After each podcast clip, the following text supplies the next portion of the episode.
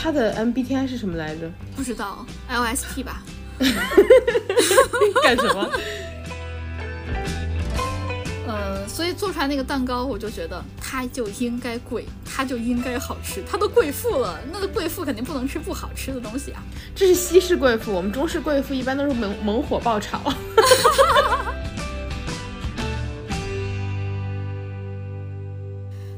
姐妹们，大家好，欢迎收听你们的摸鱼搭子略好笑俩人，我是我是奥本海默和蜥蜴人的代言人哥哥。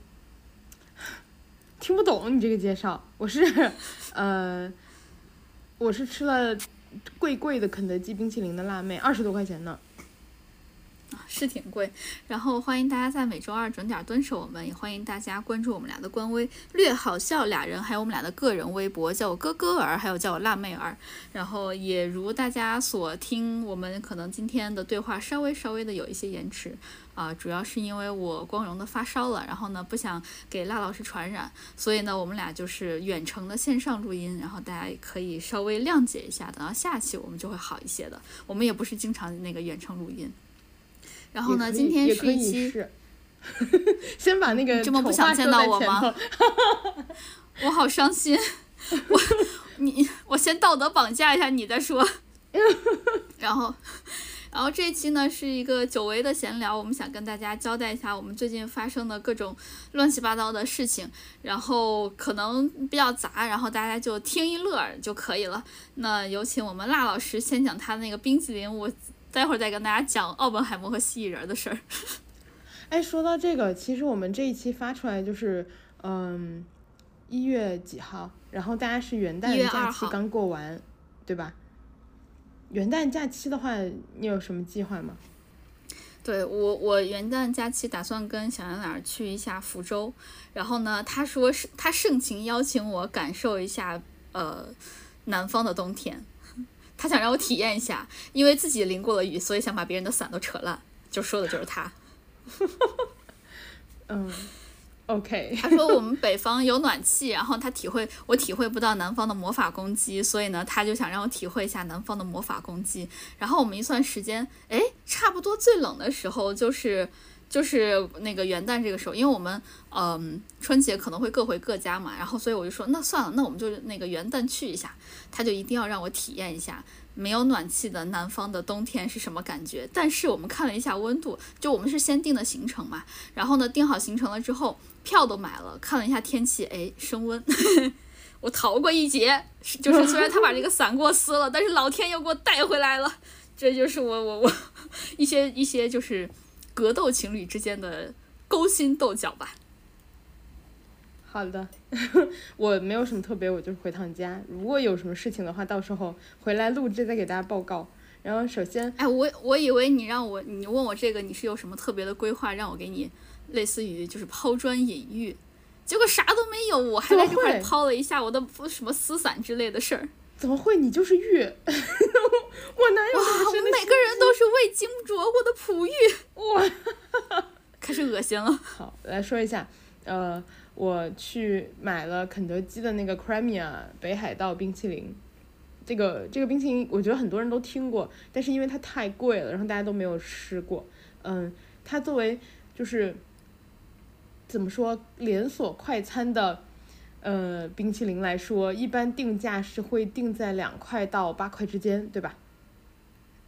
八块我都不会买，真的，足足二十五块这只，但是最近好像肯德基真的好贵。对，然后还有一点的话，就是它不是每一家肯德基都卖。如果你想去吃，你得先上肯德基公众号去搜北海道冰淇淋，去看你的城市哪几个甜品站有卖，然后去对应的甜品站买。哎，真的很尊贵，因为我之前就北海道北海道冰淇淋不是第一次上上线嘛，我之前在西安的时候也吃过。怎么说呢？就是它是好吃的，但是我不会为它多付一些价钱。你可能有好奇的听众会想，为什么这么贵我还会买呢？嗯，是别人送我的，别人请我的，当时有一个买一送一的券，他当时。啊，那那挺划算的。嗯，我第一次看到这个冰淇淋是在理论派甜点师小鱼这个 B 站 UP 他的一期视频里看到的，就是他是比较专业的，对，他是比较专业的那种甜点师嘛。呃，他大概介绍了一下，就是北海道冰淇淋，的为什么这么贵，然后还有它就是比如说材从材料的角度啊，或者从它制作工艺的角度啊，从它保存的角度啊，然后所有的角度分析下来，然后最后的结论就告诉你说，肯德基卖你一只二十来块钱，肯德基一毛钱都不赚，甚至有点亏，就大概是这个意思。我一看，肯德基亏啊，那我要去吃。他亏的就是你赚了呀。对，肯德基亏相当于我赚了，所以我就去了。嗯，我的结论就是我觉得非常值得要吃。呃，如果下次就是我，但是我的 quota 可能是每年一只吧。就是 虽然它很值得，但我没有那么对。虽然它很值得，但我没有那么有钱。就是我觉得它是属于说你吃一只你可以怀念很久，就回忆很久，然后品味很久的一个一个冰淇淋。因为它的定价，我觉得相当于。呃，相对于普通的那个。如何回忆我？带着笑或是很沉默。你是这么怀念他的吗？刘若英是这么怀念他的。别瞎说。相相对对，再说一下。没没没收肯德基的钱哦。相对那种简单的冰淇淋的话，我觉得它的定位可能更像是，比如说 DQ，然后或者是哈根达斯那个价位，就是几十块钱的冰淇淋的价位。我觉得如果按这个同等来比较。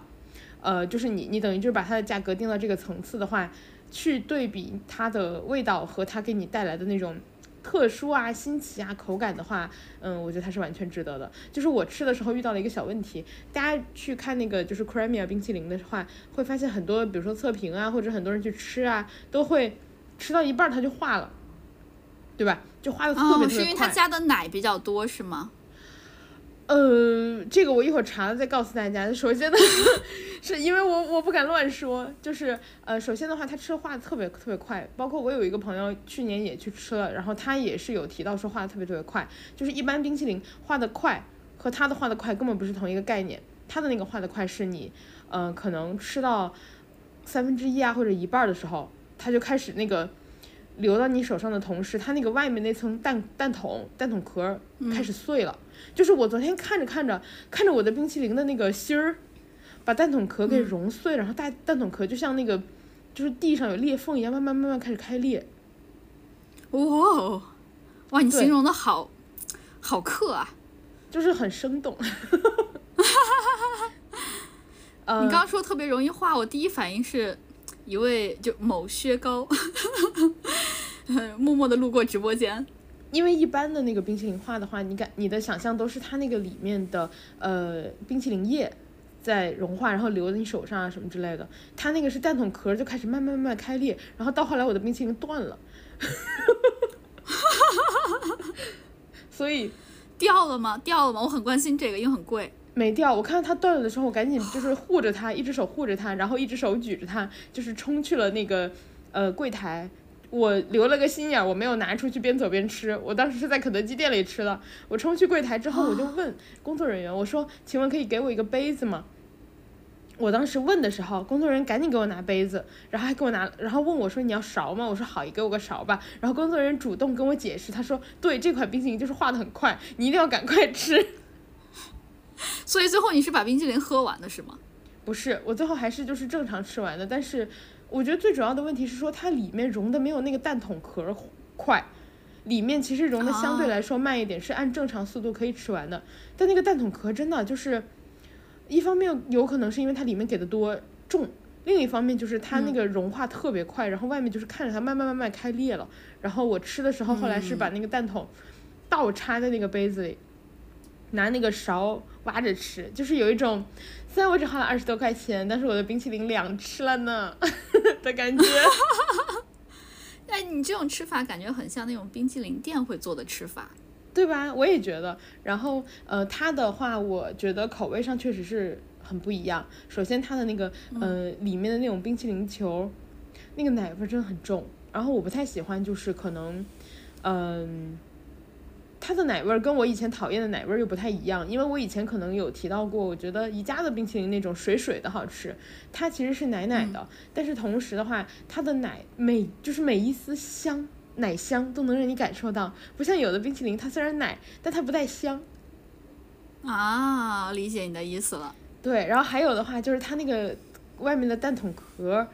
是就是甜甜的，然后它那个质地也和我们平时吃的蛋筒壳完全不一样，它就很像你去吃那个白色恋人，就是那个饼干，那个饼干不是呃外面两层那个饼干，然后中间有巧克力白巧克力夹心儿那种吗？它就是你像外面两两层饼干的那个，然后给你包了薄薄的一层，然后帮你把那个冰淇淋就是托起来。哦，哎，你这么一说，感觉二十五块钱还行哎。哎，对吧？就是我觉得这就这个绝对值，其实对我来说不算很高，二十五嘛，本身不是很高，但是相对于冰淇淋来说，我是我不会去买的。就是以前什么哈根达斯一个球多少钱那种，我就不会买。对，它不是大家心中冰淇淋的价位。嗯，但是它的原料，你刚刚说那个那那叫啥来着？小鱼是吗？说值得，很值得。那个。理论派甜点师小鱼，大家如果想去看的话，去搜他的账号可以看到更准确的解释。嗯，基本上就是我吃了一个这个，然后我很满意。我推荐给大家，想分享给大家是吗？对，我推荐给大家，而且他买一送一，很可惜我只有一个人去，所以我花了二十多块钱吃一只。如果你能拉一个朋友，你们俩就可以十七块五吃。你怎么不叫我？啊哈！哎呀，我好伤心啊！啊，你你别道德绑架我！十七块五，你也不一定很喜欢搞这种事情。行吧，然后再下来就是轮轮到我了，我想跟大家分享一下我的这个奥本海默和蜥蜴人的事儿，就是我开头的时候说的。这个其实是我前两天做的一个梦，然后这个梦吧，我觉得做的非常的非常的完整，它可以非常非常好的解释为什么奥本海默在那个原子弹的那个计划之后，就曼哈顿计划之后。再没有什么巨大的成就，可以非常好完美的解释。那个电影不是已经解释的很清楚了吗？你你听我讲，你你听我讲，你就会发现他他那个电影还是不够。你会发现我的这个版本，对你比诺兰要解释的更清晰，是吧？因为我还原了另外一种史实，他只是就是拍了平行时空的一个，我拍的是另外一段的平行时空发生的事儿。哦，这个地方把把那个诺兰 call 过来听我们播客，让他就是给他赐教。首先，嗯，就是我我我做的这个梦吧，你谁说它不是真的呢？就是这个事情是发生在那个呃曼哈顿计划之后的。呃，当时奥本海默已经把那些什么原子弹啊、什么氢弹啊、什么那些弹啊，全都给搞定了。然后这个时候呢，他年纪还不是很大，他就觉得，嗯，那我还要再做点什么呢？我一定要再做一些更伟大、更有成就、更可以造福人民的事情。因为毕竟在他看来，就是这个是从诺兰的电影里面得到的灵感，就是他觉得可能曼哈顿计划导致的，可能有很多人。呃，受伤啊，这些的去世啊，这些他会觉得他心里面很内疚，所以他就觉得我一定要做一些真正可以造福普通民众的事情。于是他决定和他的学生一起研发时光穿梭机。我就问你是不是造福人民？然后 一听就是魔改。然后呢，我还记得他那个学生长什么样啊？就是里面，嗯，就是演沙赞的那个演员。就是他的学生，就是在那个诺兰那个电影里面，最后虽然是就是他是一个记录员，他那个奥本海默对他不是非常友好，但是呢，他最后还是顶着巨大的压力，呃，反水为诺兰说，呃，不是为那个奥本海默说话的那个，对对对，就是他，在我的梦里面，他的学生就是那个人，就那个演员演的。然后呢，我就做梦，梦见他们就是奥本海默，因为他是一个特别大的一个教授，他下面有带很多很多的学生，就是很多学生都想从他这块就是得到一些，要不然就是研究的一些 idea 啊，要不然有些学生他可能自己的科研项目很好，但是研究经费不够，所以呢就要挂在那个诺兰的下面，因为毕竟诺兰有这么一个呃叫什么呃原子弹的这个计划，所以呢他的课题经费是非常充足的那个时候。我我是不是也很写实？然后呢，呃，所以呢，他当时就没有主要的去研究这个时空穿梭，因为他觉得不太可能。但是呢，他又希望保留这么一个保留这么一个希望的种子吧，所以呢，他就让他的那个学生主要做研究。结果有一天，呃，诺兰就说：“那我现在已经呃不是奥本海默就说啊，我现在已经过去这么久了，我要看一下这个时光穿梭的这个理论研究和实际的呃把理论落地做成什么样了。”这个时候，他就看到，他就一抬头，看到了一个类似于，就是你刚刚说的北海道冰激凌的那个底下的那个蛋筒一样的那个样子，就是一个圆锥形，你知道吗？你怎么还联动了？因为真的是那个样子。然后上面呃，但是它是尖儿的位置朝地上，然后一路呜，就是升到非常非常高的高空。然后呢，他的学生就坐在非常非常的高空，就那个圆锥形的底底面那块儿。然后他就说。嗯，老老师，你看我把时光穿梭机造好了。老师就说，就奥本海默就说，哦，怎么这么大？就你确定这真的是一个穿梭机吗？它看起来很像甜甜圈套在一个弹筒上面。然后呢，我的真的梦里面真的是这样梦的，跟你的联动没有关系，只是莫名其妙联动了而已。然后呢，他学生就说，啊，老师。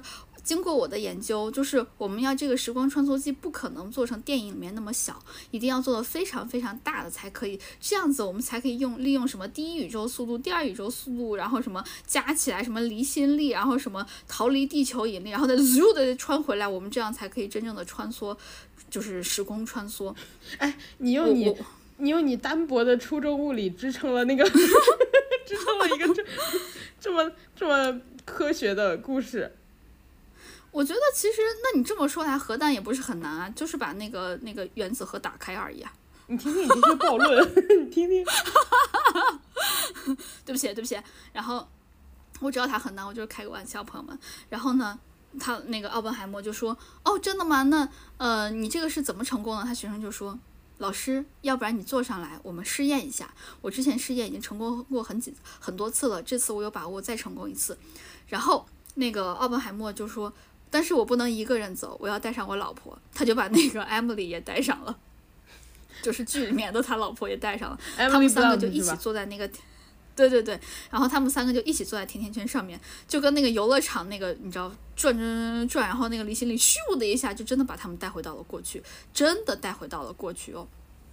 然后那个时候是的，然后那个时候，嗯，他们其实我我忘记带回去的那个。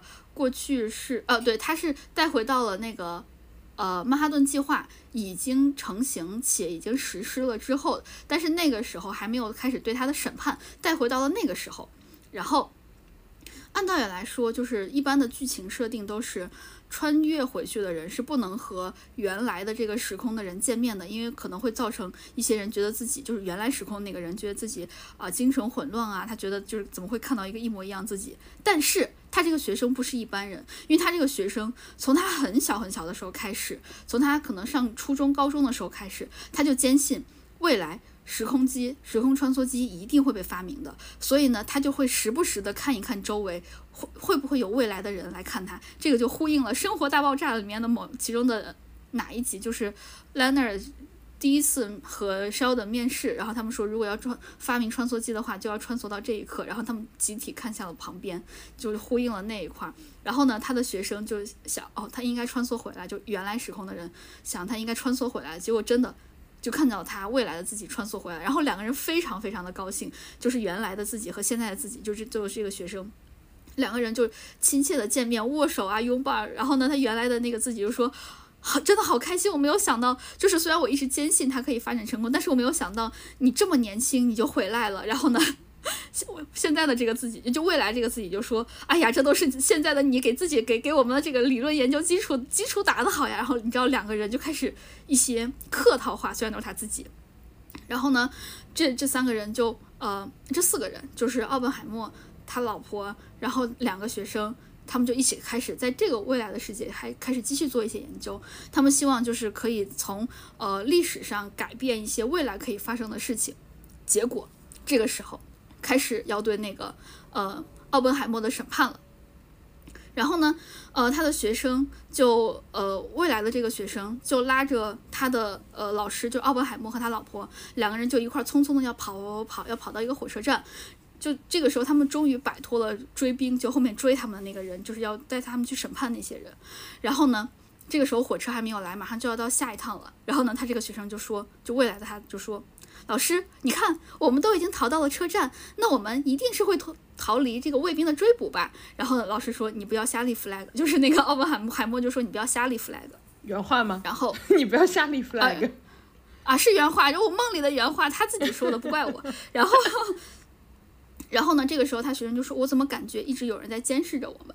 然后呢，他学生就俯下身去看草丛，然后在草丛里面真的看到了一只眼睛，抓出来发现是一个蜥蜴。然后他学生说：“完了，我们被发现了，我们快跑！”然后呢，那个蜥蜴它就咻的一下就变成一缕烟消失了。还没等他们跑多远，就还没有跑出车站的时候，有两个特别那种类似于蜥蜴人大将从天而降，哦，就说蜥蜴就对他学人的部分出现了。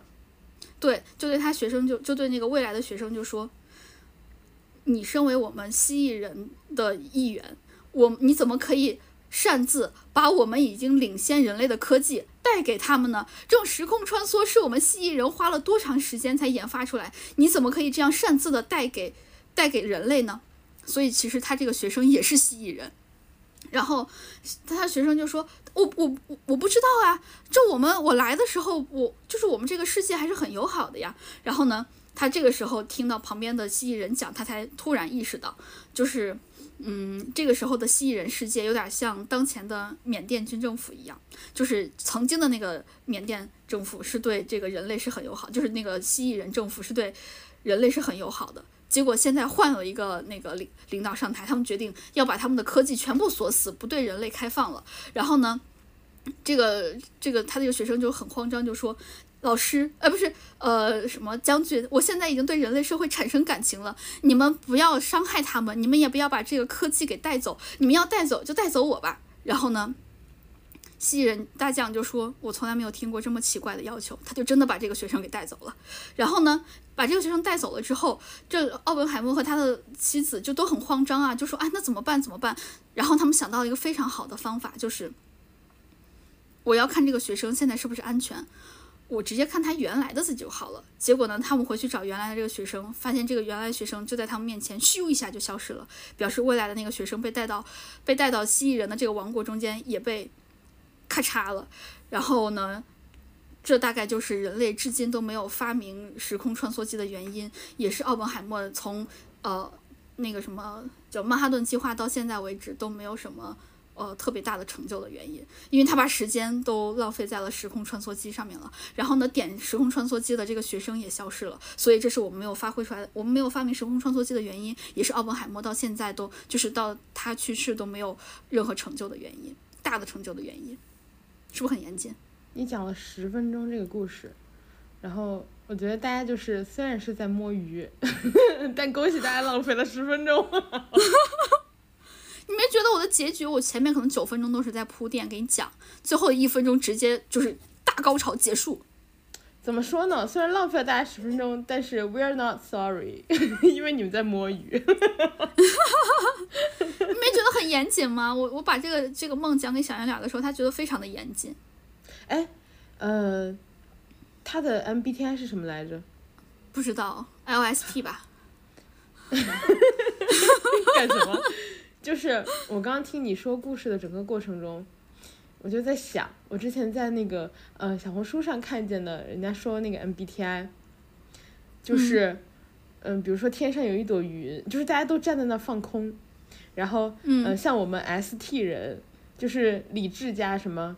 什么分析吧，然后我们就是会看到天上有一朵云，然后想，嗯，一会儿可能要下雨了。然后像 N F 人，比如说你这种，就在想，哇，那里有一只猴子，那里有一个兔子。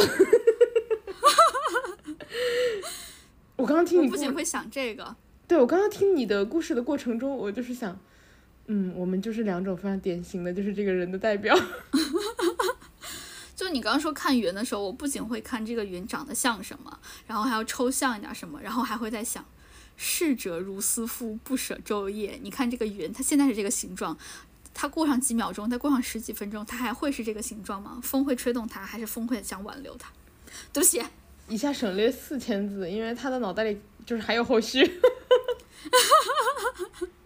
对，虽然我知道那个逝者如斯夫讲的是流水，但是云也是一样的啊，它也是流动的呀。所以，就其实我最近做了很多很多这样的梦，然后只有这一个梦是我醒来之后记得完整的这么一个梦。其实我其他还有很多梦，我都记得是梗概，我都没有记得那个什么这么细节。哎，其实还有一点就是你刚刚说的时候，然后我就在想，因为你其实给大家说过好几个你的梦了嘛。我查了一下中医上多梦应该怎么办。中，说不定是另外一个时空的我在召唤我，然后你说不定是未来就另外一个平行世界的我在跟我自己对话。那个世界真的有蜥蜴人，他告诉我他们那个时空发生的事情，他告诉了我，通过梦告诉了我，然后我告诉给了大家。大家不客气，这是我应该做的。很有可能我们就是像我这种人，就是什么平行时空的那个焦点，然后的传递者。大家不客气。如果大家还想知道其他什么事儿，我下次大家可以留言问我，然后我下次做梦的时候帮大家问一下。对我们 N F 的朋友，嗯，就是 我们 N F 的朋友，就是嗯，请请谢谢哥哥，就是给你们交交流这个平行时空的这个什么，作为传输的一方，对吧？然后对对呃、我们，S T 的朋友，嗯，关于这个多梦啊，它辩证施治有几种方法，一个是心脾气血两虚症，一个是什么？痰热扰神症，什么什么的，反正就是，嗯，对，基本哎，其实这个事情我还让你喝那个，让你喝龟皮汤加碱，还有什么清心涤痰汤。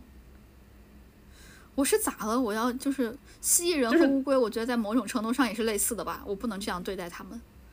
嗯，对，不是这个故事的原因，是做梦的原因。比如说 白敬亭啊，白敬亭可能也想让你，就是关于你之前说过白敬亭买鞋救你的事儿卖血卖血，啊，对，卖鞋救你的事儿，白敬亭可能也希望你去看一看中医，喝这个龟皮汤加减。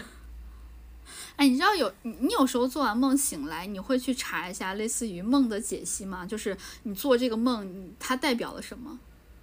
我几乎不查，我只有很偶尔会查，就是我从小到大，可能有二十多年，我会时不时做同一个梦，就是我会梦到自己飞起来了，就是我会梦到我在路上走，走着走着就是，我只要往下就是用力一蹬，我就飞起来，而且我下不去，然后我就会在天上就是飘着，然后就是往前，这个我查过一次，你是不是脚伸到床边了？没有，没有。我查过一次，就是哎，我我二十年来做同一个梦，哎，我有时候睡的床是一米八的，有时候是两米的，睡到床边没有那么容易。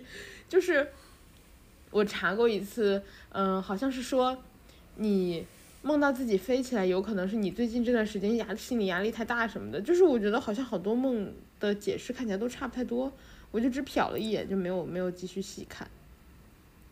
你知道我我其实有时候会查我自己做的梦嘛，但是有的时候你根本连查都查不了。你怎么的可以查？就是梦见蜥蜴人代表什么？梦见奥本海默代表什么？梦见白敬亭代表什么？我觉得这个就可能古书上也没有什么解释吧。周公说你我甚至都周公说你说的那几个我都不认识。所以就有时候也会被自己的梦所困扰吧。就是嗯不管怎么样，就也希望带给大家这么一个思路，就是为什么奥本海默在曼哈顿计划之后再没有什么大的成就。不客气。接下来下一个部分，今天是一个闲聊大合集。对，下一个部分是想跟大家交代一下我这个圣诞做了什么。哎，大家有我过圣这个圣诞吗？应该都有吧，就是你或多或少会做一些，就是为圣诞做一些特殊的事情，或者你平时不会做的事情。或者说我觉得应？该都会。啊，对对，就我觉得这种都算，哪怕你跟那个圣诞树拍个合影啊什么的，我觉得这种都算过圣诞。我们的过圣诞范围很广的。我为我过圣诞，我其实做了很多的事情，嗯，因为我觉得我还是一个比较有仪式感的人。首先，呃，大家如果有听我们上一期的话，应该还记得我的二零二四年 New Year Resolution 的其中一项就是要把我二零二二年许下的我在二零二一年买的那个拼图拼完。哦，我的天呐，记得吧也就是横跨了四年的一个拼图，我拼三年完了。三年对吧？二一年到二三年，横跨三年。对我没有把它拖到二四年，我觉得我非常的棒。然后我现在觉得我自己就是烧的有点糊涂，我现在有一种那种就是有点喝多的感觉。你现在温度高吗？我我应该三十八、三十九这个样子吧。然后你有点高啊。我、啊还行，我先跟大家说完我干了什么事儿。然后我觉得喝可能发烧有时候跟喝假酒是一个道理。我拼的这个，我为什么要这么强调这个拼图呢？因为这个拼图大家可能有些朋友可能听过，它叫做东灯。就是一个非常非常圣诞的一个拼图，高达五百块儿。我当时好在在在播客里面讲它是一千块儿，我还高估了我自己，它是五百块儿。哇！我当时就是在圣诞之前。我就硬着头皮把它拼完了，哇天！我可能拼了四个多小时还是五个小时，我脖子都拼拼硬了，我硬是把它给拼完了。我甚至还为这个呃拼图买了一个画框，然后画框带了一个那个胶水，我可以把它整个给粘起来，就刷在上面粘起来，最后把它裱起来做成一幅画。哇，真的好辛苦。然后我就觉得我自己可真是太棒了，我在我还没有到二零二四年的时候，我就已经把二零二四年的一个 New Year Resolution 给完成了。Proud of me，然后呢，这是我的一个非常大的一个成就。然后另外一个就是大概拼了多？大家四四五个小时这个样子。嗯，我觉得还可以。对，然后拼拼图本身四到五个小时，但是我拼完才下单的那个胶水，所以那个拼图一直在桌子上躺了，可能两三天。然后，那猫猫不会去破坏它吗？我上面盖了很多的那种，就是用橙子什么的盖在上面。它讨厌那个味道，它就不会去上桌子碰它。我我是一个很机智的妈咪。然后，关于我自己，圣诞节我还做另外一件事情。大家也都知道，我们北方人过什么节都喜欢吃饺子，对吧？然后呢，我就给我自己在圣诞就平安夜的那天晚上，点了一碗酸汤饺子。酸汤饺子还是我们陕西的特产，所以我那天晚上我就觉得，哇，我这个是。仪式感非常的足，谁说过节不能吃饺子？我们北方人过任何节都可以吃饺子，而且我觉得酸汤饺子其实某种程度上也是非常应景的，酸汤对吧？然后上面要放放上一堆的油泼辣子，有红色，上面呢我们把它叫飘花菜，就飘在上面的什么韭菜花啊，然后还有一些香菜木耳绿的，然后还有白色的饺子，象征着下雪，红的、绿的、白的都有了，你敢说这不是圣诞的气氛吗？我觉得对吧？我觉得这个逻辑完美的闭环了，所以。啊，感觉非常的棒，就是吃酸汤饺子这一点。圣诞小圆脸，你知道他？你知道小圆脸，他过节的时候就是圣诞节，他要配合我嘛。然后呢，他也要吃一点，就是很、很、很圣诞的东西。所以在我点那碗酸汤饺子的时候，他给自己点了一碗油泼扯面，然后那个扯面是菠菜面做的，然后再配上几瓣蒜。所以你想想这个事儿，菠菜面本身是绿的，对吧？就菠菜面的做法，就是要把菠菜蒸熟之后，然后呢，把那个菠菜挤出汁儿来，然后和面一起和在和在一起，所以那个面最后是绿色的。所以又一碗绿绿的面条，加上油泼辣子，红色，再加上蒜，再来一半酸，又是红又是白色。其实我一直都很好奇，就是像这种，嗯，比如说把那个蔬菜挤了汁，然后把它那个跟面粉和在一起，这种蔬菜汁里有营养吗？就是还是说它其实纯上色了，它那个菠菜面并不会比普通面有营养。纯上色，我们不在乎营养，只想吃的好看。吃面也要有仪式感，要吃的好看一点。所以这就是我们的呃氛围感吧，我们的仪式感。在过平安夜的时候，一碗酸汤饺子配上一个油泼菠菜扯面和蒜，我觉得怎么不能说是一种氛围感呢？也很棒。然后我们家还有另外一口人。一口猫就是我的小猫咪，我给它做了一个圣诞猫窝。这个是我在小红书上看到的。就如果大家搜那个圣诞猫窝的话，应该可以搜到，就我做那个同款。它总共有两种圣诞猫窝，一种是要拿一个圆锥形的一个纸盒子，然后外面弄上缠上很多绿色的毛线，这个时候它就变成一个圣诞树。但是因为它太麻烦了，所以呢，我选择做另外一款，就是礼物盒子。也就是说，拿一个纸盒子，纸嗯就一个纸箱子，然后外面包上一些绿色的那个呃布啊，然后上面再盖上一层白色的布，然后两边再拿红色的布缠，就是布条缠起来，上面打个结，就变成了一个蝴蝶结，就变成一个礼物盒子。哇，我的想法是非常美好的，但是遇到了一个问题，就是我粘粘粘粘粘，已经粘到最后要做蝴蝶结的时候，我的胶不够了。所以我最后发的一个朋友圈，就是一个半成品的猫窝，送给了我的小小猫咪。哎，怎么说呢？就是妈妈尽力了，嗯，好吗，小猫？然后它成本这个大概多少？成本我花了可能有四十多吧，因为那个纸箱子其实是可以用平时的快递盒子嘛，但是我不怎么买买东西，然后要买不会买那么大的东西，所以我就那个盒子也是我买的，里面还送了两块猫抓板，就是可以方便我的小猫咪钻进笼子了之后，就钻进盒子了之后，在里面挠一挠爪子，然后还有。对，还有一个胶枪，花了我九块九还是十二块九，记不清了。送了两根胶棒，就是这个东西，三根胶棒是完全不够的。因为我发现啊，就那个胶棒，它是一个很长的一个棒嘛。然后呢，第一个棒的可能百分之七十，它都是要先填满它本身那个胶枪里面的那个容器的。然后呢，再能挤下来胶的时候，是等于是那个容器满了往出溢的胶。所以我第一根胶枪就等于百分之七十没有用上，全都用来填满那个容器了啊，让我很生气。然后这是我的呃那个胶枪花九块九，然后还有另外一个就那个布，总共合起来可能花了有十几块钱吧，再加上那个盒子十几块钱，差不多合起来就四十多块钱。我给小猫咪做了这么一个东西，小猫咪很开心。小猫咪在那个盒子还都没有做的时候，还没有包上任何布的时候，就已经进盒子里面了，它特别开心。哎，如果大家有山姆的会员，呃，山姆的那个纸盒是可以免费拿回家的，但是哦，真的，对对对，但是我失败过，为什么呢？是因为就是，嗯，不同的地方的话，山姆可能要看情况。山姆的那个纸盒，我主要指的可能就是说它那个生鲜那边，呃，就是放一些生呃就生鲜蔬菜算生鲜吧，算吧，就是。对，就是那个有点冷藏区的地方，然后很多很多蔬菜，那个他们会有一个很大的盒子，那个盒子跟一般你们家的那种大家买回家的猫窝，我觉得是差不多大，就是那个盒子是够大的。它那个纸箱的话，而且会挖空一面，因为像大家去那种大型超市，它会把呃蔬菜什么的，就是落在你的正前方那一面，也就是说它其实有三面是包住的。然后那个盒子的话就刚刚好合适。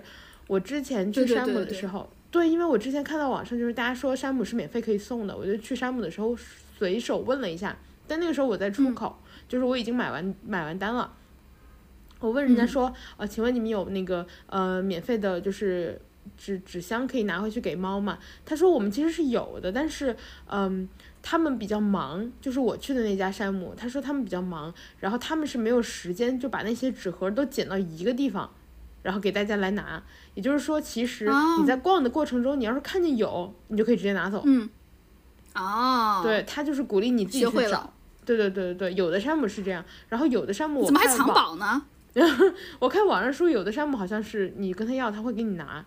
然后只是说我去的山姆的话，他让你自己去找。所以就是呃，但至少我们知道的是说，所有的山姆，你要是去。它那些纸箱子都是可以直接拿回家的，而且我觉得相比于就是呃你要去用快递的箱子去去做猫窝或者给小猫玩的话，因为就是小猫就是很喜欢纸壳子，你所有花钱买的东西它都不爱，它就爱纸壳子，就是对对对。对，如果你要用快递的箱子，我觉得首先就快递经过很多就是运输，然后还有的话就是粘过一些胶带什么的，就可能相对来说呃没有那么干净，山姆的盒子就会好一点。而且山姆的盒子还有图案呢，花花绿绿的，还挺漂亮。就是说，要是觉得那个盒子不好看，还可以像我一样装饰一下。嗯，就只是说，如果你用山姆的盒子的话，你的小猫可能会躺在什么呃芥末味夏威夷果仁儿，就是写的那个字样的盒子里。哎，我之前还专门给他买过一个盒子，那个盒子就是一个鱼罐头，然后呢，鱼罐头就是就是大家想象那个豆豉鲮鱼的那个罐头的样子，然后。从里面就会探出一个猫猫头来，特别可爱。哎，我还给我的猫咪买过 SK two 呢，你记得吗？就是 啊，记得一个有就里面带猫薄荷的一个就是猫玩具。小猫咪也要好好护肤。对，是。然后对，然后我那天就圣诞节最后一个就是做了热红酒，然后这个东西其实没有什么好太说的，但是我们俩做了，就是我和小圆脸在喝红酒的时候做了一个非常。非常我们的事情就是，那个红酒啊，因为煮你但凡煮的稍微不要那么过一点，就让它微微的热一下，不要开，它的酒精就不会散发出来那么多嘛，然后还是会保留在里面。度数更高是吧？我我不知道，反正就是喝起来感觉更更上头，尤其是里面的切的什么苹果片儿啊、橘子片儿啊之类的，就会更上头。然后我们俩就在上头的情况下开始打牌，哇，就是怎么说呢？我只能说。在这种情况的加持下，我连赢了五把。我那天的战况是百分之百的胜利，特别开心。谢谢圣诞老人儿。我觉得这就是我圣诞过的事儿。我觉得年纪大一点之后，大家好像都开始约打牌、打麻将，特别奇怪。我之前去朋友家的时候也是，他们说：“哎，打乌诺吗？”一开始是想打那种标准扑克，只是说因为我不太会，然后后来改成了打乌诺。还有的话就是，也有人直接之前问我说：“哎，要不要来我们家打麻将？”就是 现在大家的聚会地点不太是在外面，就是街上闲晃，而是回家里打麻将、打牌，然后顺便可能，因为顺便可以就是喝个饮料啊，吃个饭什么的。你可能还没到年纪，你知道我那个朋友，就是我，我有一个朋友，他是在外地，然后他来找我了。你知道我们约的是什么吗？我们约的是大保健，去按摩。我我我觉得这个跟我的年纪没关系，我是我不我是不太，呃不太受力，然后我感受不到按摩的好处，这个是我觉得人生特别遗憾的事情之一，就是有的人特别受力，然后加上就是他按完很舒服嘛，我觉得我给了按摩很多次尝试的机会，而且我一点都不排斥，因为有的人是排斥别人碰他的身体就会觉得痒，我不排斥，但是很可惜我没有每次按完之后觉得嗯真舒服。特别遗憾，我我只遇到过一个阿姨帮我摁的特别舒服，就是那个阿姨。然后呢，我就跟她一直在约约约，直到我有一次要离开那个地方，我想再去找那个阿姨，发现阿姨比我先一步的离开了那个店，好可惜。而且你跟阿姨没有形成就是友谊，不然的话，她会告诉你她要走了。对，因为那个阿姨按摩的时候她也不说话，我按摩的时候我也不说话，然后那个阿姨就使劲给我摁。那是我第一次感受到按摩有用，就是来自于那个阿姨。因为我当时是出差的时候，然后当时出差就枕头不太行，我就睡得不太好嘛。然后我当时连续出差出了可能两个礼拜都在酒店睡，哇！我回来之后我的那个颈椎什么就已经硬的不行了。然后我我当时是连头仰都仰不过去，就是因为要喝药的话，你就是要往后滑仰一下头喝把它喝进去嘛。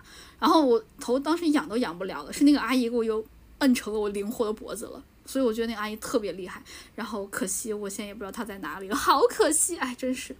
这个故事告诉我们什么？这个故事告诉我们，你你如果喜欢一个人，你一定要告诉他。喜欢就要进，喜欢就要开口告诉他。对，喜欢就要大声说出来。你如果当时告诉了阿姨，你如果就是，呃，多走的那一步，阿姨说不定给你加了微信，然后之后的话，你就再也不会失去阿姨的消息。我迈出了那一那一步，然后剩下的九十九步的都会由阿姨来完成。阿姨说啊，阿姨说我没那么缺客户，对，没了，这就是我圣诞干的事情。我觉得就就是有点怪，但是怎么能说不是一种仪式感呢？我很满意。我觉得你刚刚跳过的部分其实可以多说两句，因为之前我有提到在那个我们的嗯低价就是便宜划算好物里，我有提到可以买热红酒套装嘛，然后底下的评论里有一个老师就嗯就是比较好奇，就是说热红酒真的那么好喝吗？我们可以聊一聊这个事儿。我觉得还可以，就是首先嗯看你看你能不能喝的习惯肉桂的这个味道，因为。呃，其实国内的肉桂和外国做甜点的肉桂是两回事儿。我们用的是桂皮，是用来炖炖肉的。他们用的是，对他们用的是另外一种什么东西，就是好像肉更多，所以叫肉蔻。他们好像是西兰肉蔻，然后我们好像是本土的什么东西。这个我我记不太清它具体的名字，但是我非常确定他们不是同一回事儿，因为我专门看过科普。然后，如果你不是很能接受这种就是平替的这种那个大料的那个桂皮的味道的话。可以不放，我觉得这个其实就是水果煮酒嘛，水果煮酒咋可能难喝呢？就还有人说什么酸酸涩涩的味道，你放点糖不就不酸了？然后呢，如果太涩的话，你就放点蜂蜜啥的不就不涩了？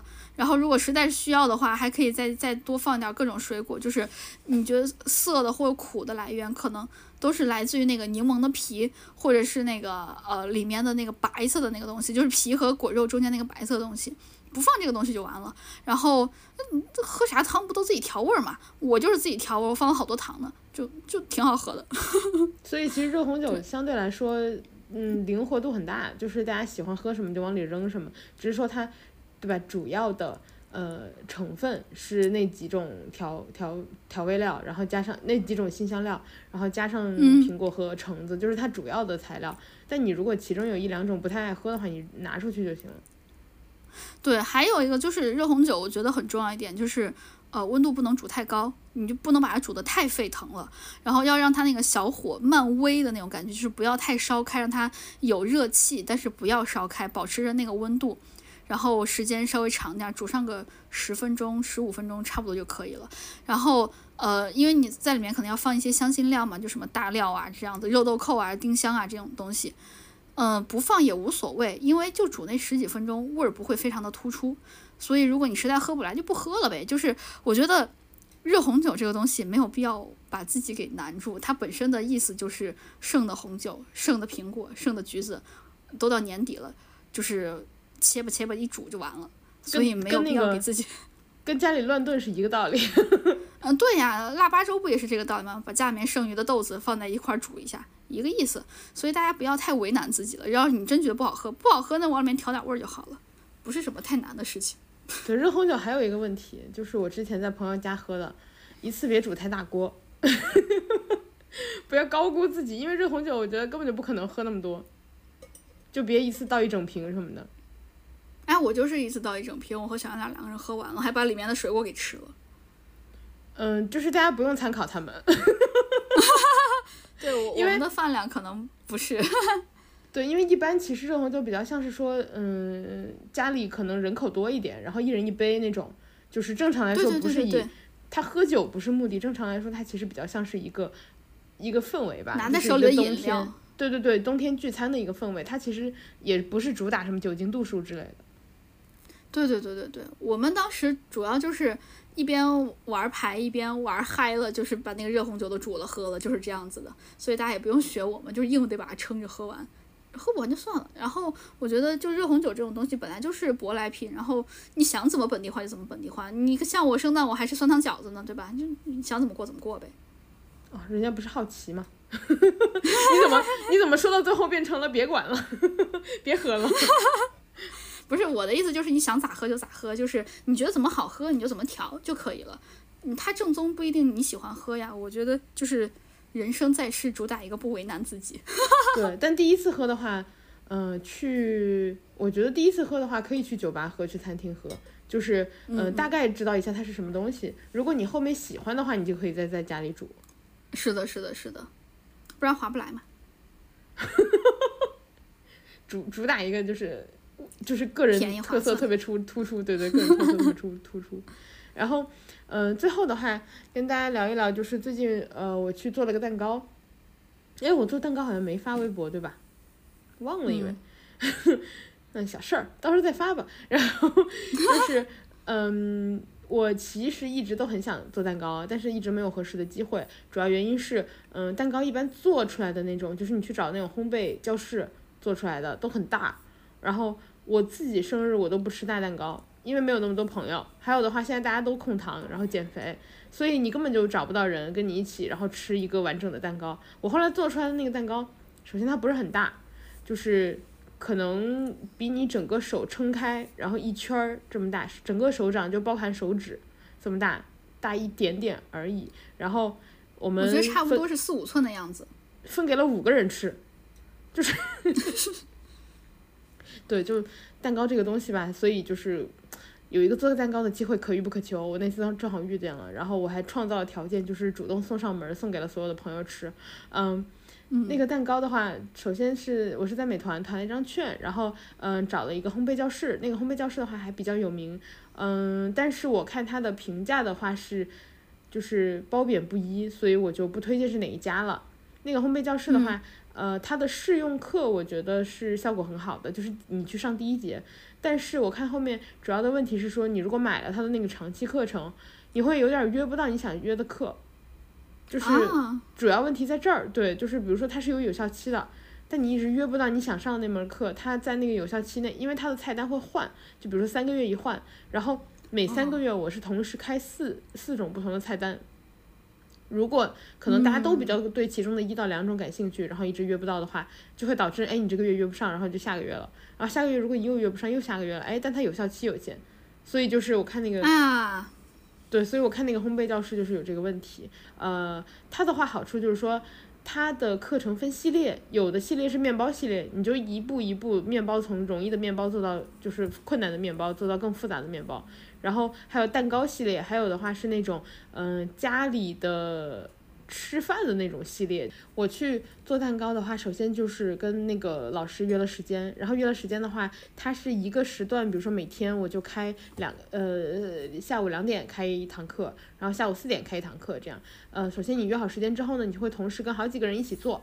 老师呢每个我觉得他的那个老师其实还挺好，他每个桌最多就两个人，然后一个桌是这就是会配一个老师，也就是说那个老师会呃有点像小时候念书的时候做那个化学实验一样，老师站在旁边指导你，但是区别在于说当时的老师是指导整个班，这个老师会全程站在你旁边。哦，那你会紧张吗？我完全不会，因为我反正不会，我一上去就说。因为上去他会问你说你有经验吗？我说没有。啊，对，然后老师的对，然后老师的话就是，呃，烘焙教室比起自己在家做最大的好处是他把所有的材料全给你准备好了，而且他按定的量给你准备好了。因为你如果自己在家做，你有很多材料，比如说买面粉你得买一包，然后买什么红曲粉你得买一包。还有就是各种糖霜啊、蛋白，你你甚至也不知道哪个牌子好，就是对于新手来说就很很困难。还有的话就是像那些各种搅拌器啊，然后呃还有各种的就是刷子呀什么的，你根本就用不上几次。特别是我觉得烘焙是一个相对来说很西方的事情，因为其实我觉得在国内没有太多的烘焙的条件。烘焙这个东西吧，它首先就是西方的那个炉，很多人它是内嵌式的，就是每个人家里都会有一个烤箱。嗯，它从工具上来说是这样，然后其次的话，最大最大的问题其实不是这个，因为有很多小烤箱也可以做很多东西嘛。最大的问题，我觉得是因为国内的家庭单位来说人口没有那么多，你做一个蛋糕或者做一批饼干根本就吃不完。是的，是的，是的，我我之前也遇到过这种问题。对，所以嗯，导致了就是说。我在上了他一堂课之后，我都觉得他的推广其实很困难，就是烘焙课的推广很困难，因为首先你得有足够的人数去消耗这个东西，像烘焙的东西，就是你也不加什么太多的呃防腐剂啊什么的，就是它的保质期很短。比如说我们那天做的蛋糕，我做完之后我是下午六点做完的，老师说你回家就得放冰箱，然后最晚最晚你明天早上就得把它吃完，你不要再继续拖了，因为我们没加任何防腐剂。我不是给你们吃了吗？你有觉你有发现没加防腐剂和加了防腐剂还是有味道有区别吗？还是说说实话尝不出来？我觉得可能也不是防腐剂的区别，我觉得可能是它的原材料的牌子的区别。就我吃的时候，我有感觉到比外面买的蛋糕要好吃很多，就是它没有那么甜。然后还有的话就是，嗯，我觉得它所有的东西可能是因为我自己。整个流程是我自己本人做的，我会感觉到说，它所有的东西都是真材实料的，就是嗯，没有放一些嗯，好像让这一块蛋糕变得硬硬的东西，就是它的那些糖霜啊或者什么的感觉，就是没有一些额外的东西，就是我个人的感觉。然后制作过程的话，也是非常耗时，制作过程。过程大概整个蛋糕做下来，我做的是一个很基础的蛋糕，大家也知道，就是一个试用课嘛，大概花了两个半小时的时间，然后其中有一个小时到一个半小时，其实都是在等它，因为比如说啊，你先做蛋糕胚，那个底下的一个大的蛋糕体，你做完之后呢，你先去烤吧，就是你比如说搅拌啊，然后各种粉啊，然后给它抹到容器里啊，送到烤箱去之后，你得先烤，烤的时候其实你是等待。然后什么也做不了，接下来的话呢，呃，等它烤出来之后，你看一看它，然后好像是要把它送去冰箱里再冷冷冻，就是冷冻时间比较短，就是比如说冷个十几分钟之类的。然后等它，比如说啊上面你又刷一些东西，然后等它定型了你再拿出来，然后再上一些东西，然后再给它冻，再拿出来，就是你花了很多的时间是上一层冻一下，上一层冻一下。所以其实虽然是两个半小时的课程，但是。呃，实际操作时间我觉得只有一到一个半小时，然后等待的时间也有一到一个半小时。我之前，我我对这种烘烘焙的这种教室，或者说这种我的初印象吧，来自于那种电视剧，你知道吗？就是那种贵妇、贵太太、贵太太的下午茶，会去做一个小蛋糕，然后呢带到贵妇们的聚会圈儿，给大家分一点尝一点，或者是贵太太自己呢做一个什么。也是这样的小蛋糕或者任何的一个烘焙的东西，然后呢，带给丈夫的生意伙伴的家庭尝一尝，这是这这是我我对那个自己做小蛋糕的这种预设，你知道吗？就是很贵妇，感觉很像那个，感觉很像，呃，西方电影电视剧里的那种 trophy wife。然后在家嗯 当就是纯就不不工作的那一种，就很很很很刻板印象的那一种。对对对，因为我我自己没做过嘛，这就是我对那个做蛋糕的这种算是初步印象吧。然后，嗯、所以做出来那个蛋糕，我就觉得它就应该贵，它就应该好吃。它都贵妇了，那个贵妇肯定不能吃不好吃的东西啊。那我做的呢？蛋糕的印象。你做的很好吃，你是贵，你是摸贵妇咱贵妇。这是西式贵妇，我们中式贵妇一般都是猛猛火爆炒。我们中式贵妇是呃卤一锅牛肉，然后卤一锅毛豆，对吧？那我现在已经是半个贵妇了，我经常卤一锅牛肉对啊，你接下来就是卤毛豆了。啊，差一点，还还差一个花生三剑客。然后，然后，所以你说那个蛋糕的时候，我我就觉得它符合我心目中间的贵妇蛋糕应该长的样子，因为你做的还是一个红丝绒蛋糕嘛，我就觉得哦，贵妇会做这种类型的蛋糕。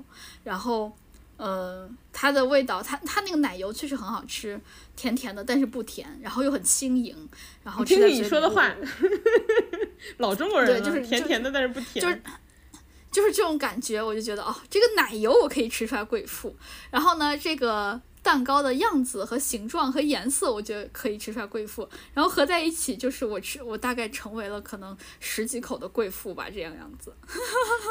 那个蛋糕做的是雪顶松林红丝绒，就它名字叫这个，就是它底下是红色，是不是很专业？它底下是红丝绒的蛋糕，然后是一圈的，呃，就中间挖了个空的那种，然后雪顶的部分是拿奶油去挤，然后就是你知道那雪顶怎么做出来的吗？雪顶做的是有点像雪融化在屋顶上的那个感觉嘛，然后做了一圈儿。嗯嗯嗯，它的做法是你去呃把那个奶油做出来之后，拿那个裱花袋，然后哎、那个部分好像不是裱花袋，那个部分好像是拿勺子吧，然后就是裱花袋加勺子，裱花袋挤上去一坨吧，好像是，然后拿勺子去定型，但是它有点像是你得从上往下这么挖一坨会流动，哦，是用勺子，对你得从上往下挖一坨会流动的那种，把它放在上面，就是蛋糕的顶上。然后呢，你得挖一坨的点是为了让它有重心，所以你放上去的时候，它会有一个往下流的那个感觉，哦，所以可以造成雪顶的样子。对，所以才会有那个雪融化的那个雪顶的感觉。但是那个蛋糕吧，嗯，我做的过程中，就是 它那个呃奶油好像是会慢慢变稀还是变硬，就是你在做做那一圈儿的那个顶，你都没做完，你做一半的时候，你就会发现它没有那么流了，就是没有那么好做了。所以我的蛋糕就变成了只有一半儿是雪顶，另一半儿就是很丑。我不太确定我给你分的是哪一半儿。哎，这很像我们陕西的房子哎，我们陕西的房子就是房子半边盖，就是，呃，陕西八大怪之一，半边盖当然只留半边啊，我觉得你做没有毛病。嗯，好，那你看到的是丑的那一边还是漂亮的那一边？就你看到的是雪顶吗？我感觉我看到的是雪顶，因为你说雪顶我就知道啥样嘛，我觉得我应该看到是雪顶的那一边。谢谢你把美好的一面总是留给我。嗯，没关系，客气了，因为我是晚上分的蛋糕，我没太看清。然后吃那个吃那个蛋糕的时候，我还有一种感觉，就是它真的很贵妇。就是一般的蛋糕坯就是一一个圆盘嘛，然后一层一层的叠上去，它中间是挖空的。我就觉得啊，不愧是能当贵妇的人，不能太实在，你用料就不能太太多。你如果走扎实路线，你就不贵妇了，是不是？好像也是，但是你可以听出来，这是一个，嗯，就是比较比较实在的贵妇。你那个可能就是比较虚虚的贵妇，可能就是钱快到头了，哎，最近资金出现一些问题，只好在蛋糕上面省钱了。啊，做一些手脚偷工减减料，省一些小钱，但是还是要哎表面上维持那个呃贵妇的形象。贵妇的奢华，对，你知道我这是我对那个蛋糕的印象。你知道我们做那个雪顶的时候特别有意思，就是我们是顶上呃用奶油挤了一层雪顶之后，然后拿那个小树树叶那种感觉，然后加上嗯树莓还有蓝莓这种去装饰嘛，就放在最顶上，然后做一个装饰。然后呢，你上面要制造那个雪落下的感觉的话，是撒一层糖粉的，就是拿那个筛子去抖。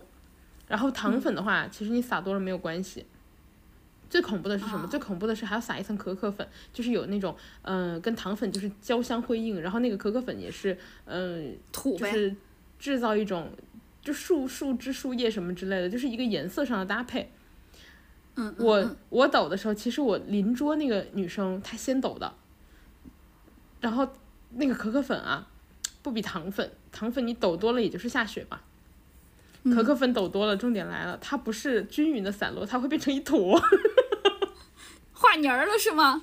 啊，然后所以他做的那个蛋糕就是，他好不容易，因为那个撒斯可可粉是整个蛋糕的最后一步，就他好不容易整个完整的做成了一个蛋糕，然后最后抖可可粉的时候有一坨，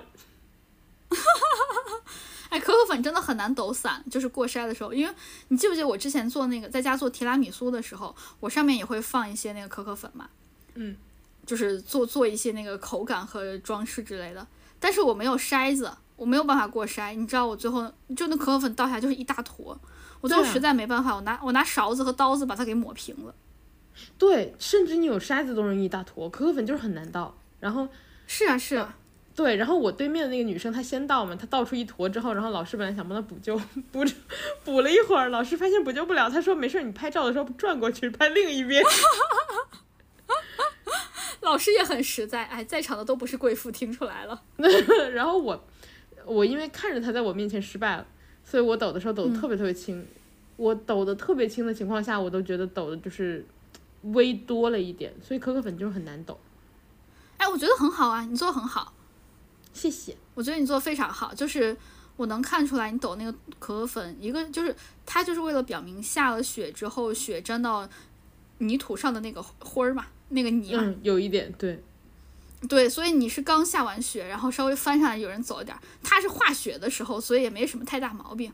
你们描述的是不同的场景，你是现在时，它是未来时。哦，是是是，就是我觉得哎，一看我就是特别适合写 PPT，特别适合就是那种打工人。没少瞎说哈，就是 我觉得做蛋糕的过程其实很很快乐，嗯，但是那个就是烘焙教室的体验特别好，但是我也深知烘焙教室体验好的最主要的原因是因为有人把所有的工具都放在你的手边，然后把所有的材料都按量给你准备好了，其实你不用做那个，嗯。我觉得前期准备工作可能也有个百分之三四十，加上你不用洗碗，就是前期准备工。作加后期的呃清洁你都不用做，至少节省了百分之三四十的工作量，所以你只有轻松愉快的部分，这就是为什么烘焙教室体验好。但是我看了一下他的课，就是后期如果你想上的话，均价的话差不多两三百块钱一节课，就我觉得好贵。对我觉得还是挺贵的，因为我看了一下菜单儿吧，嗯，就比如说它的一些面包课程什么的，我觉得大家可能就是不太会做，还可以上一下，包括家里工具少。但是像它的那种，嗯、定时，就是一些，呃，套餐就比较简单，感觉家里是可以做出来的。然后还有的话就是说，像这种烘焙课，有的有一个好处吧，像我去的那个烘焙课，它是有一个不同的阶段的课，比如说初阶一点，然后中阶一点，高阶一点。你把所有的课上完之后，你是可以去考证的。哦，那这个很专业了，搞的。对，但是我理解的话，就是说他的证有一点像是他那边的证，有点像多邻国的证，没有把多邻多邻国的考试结果并不像雅思托福那么通用，大概是这个意思。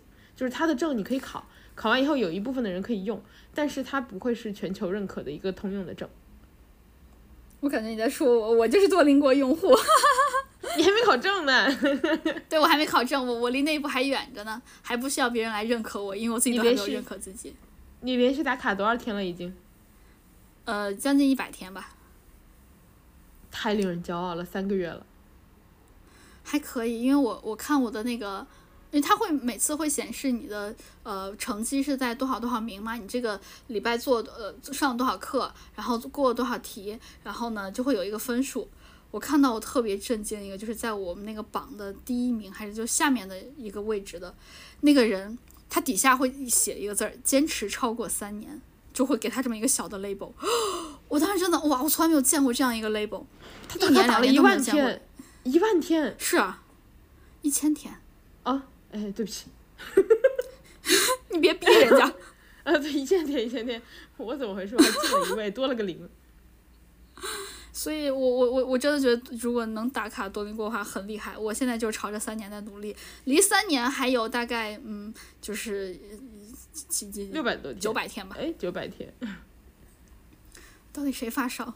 然后我我接着说回我我我我我想说一下我我对那个我从来没有算。算不明白过三位数的加减法，我也不知道今天怎么了。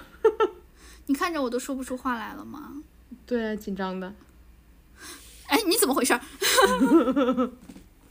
就我自己的烘烘烘焙的体验是，呃，我之前在美国的时候真的很喜欢搞这些东西，但是我不是搞这种蛋糕的这种类型，这个太难了对我来说。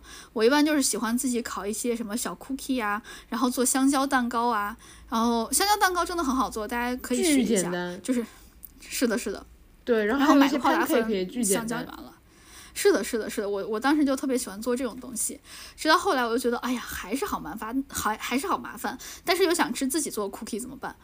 你直接在超市里面买，他把各种粉全都给你兑好了，你把那个粉全都和和在一起就可以了，然后直接直接做，特别简单。对对，大家如果想做，就是最简单的方法，可以去直接去网上搜什么预拌粉之类的。